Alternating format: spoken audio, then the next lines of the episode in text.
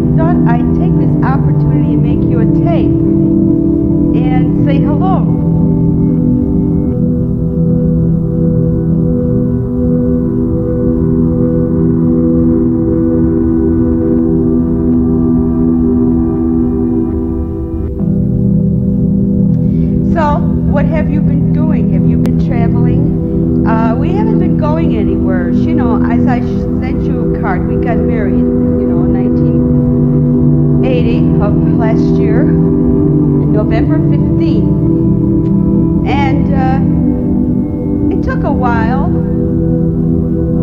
for me to uh, accomplish whatever I had to accomplish. And uh, there was a lot of legal tape involved and I had to make sure that there were no complications, you know, financially and legally if something would happen to Jim. And he agreed. And I had to get a matrimonial lawyer and get everything in writing, you know, legally. And it took a while, it took a lot of money. But there was no other way, and it was done.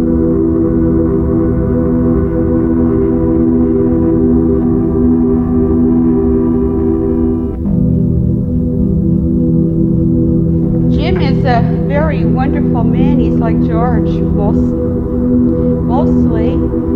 Um, he's a he's got a nice job over at the sanitary district, metropolitan sanitary district.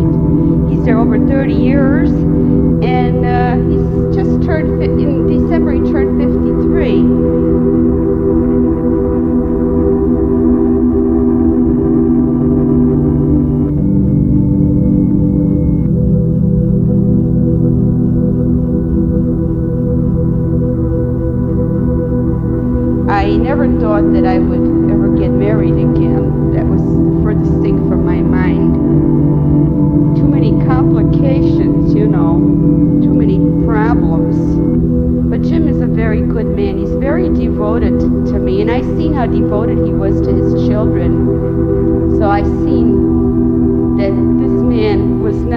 fly by night where I would have problems. He never goes anywhere without me and he goes to work and straight home. I can count the minutes. He drives five minutes from his place home over here, and he never goes out without me. And he won't. He don't want to. And so we, you know, have a pretty good life together. It's very hard when you get older and you're alone.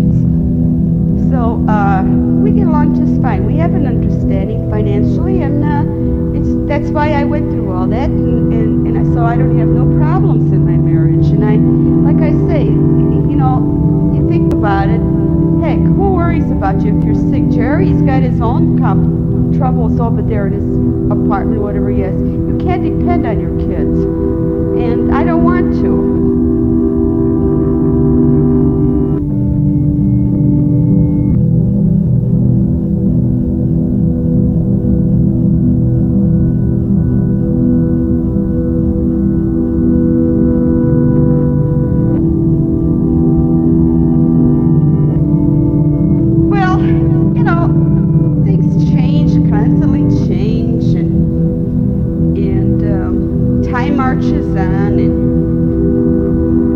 George is gone five years. I can't believe it. Just can't believe that. You know, it's so long already. And uh, I'm glad that I am the, you know, way I am now.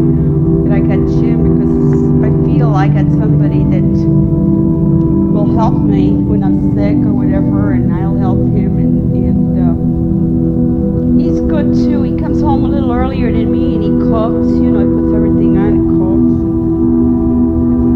And he he tries his best. You know, when he works around here and does things, and you know, comes across things, he always says, "Gee, George was such a wonderful man." You know, look at what he did this and look at the way he did. You had such a good husband, he always says. You know, you're such a wonderful man. And it makes me feel good, you know, that he don't resent him or anything. He doesn't. He just, he, he always, he likes when I talk about him. He says, I like when you talk about George. I enjoy it. And, uh, talk about any other man, I don't talk to me about that. I don't want to hear nothing. But he likes, he tells me he likes when I talk about my past life. Because he said I must have had a beautiful life with him, and, and he enjoys listening to it. And there's no resentment or jealousy. He says George is a wonderful man, and you should always remember him. And he goes to the cemetery with me.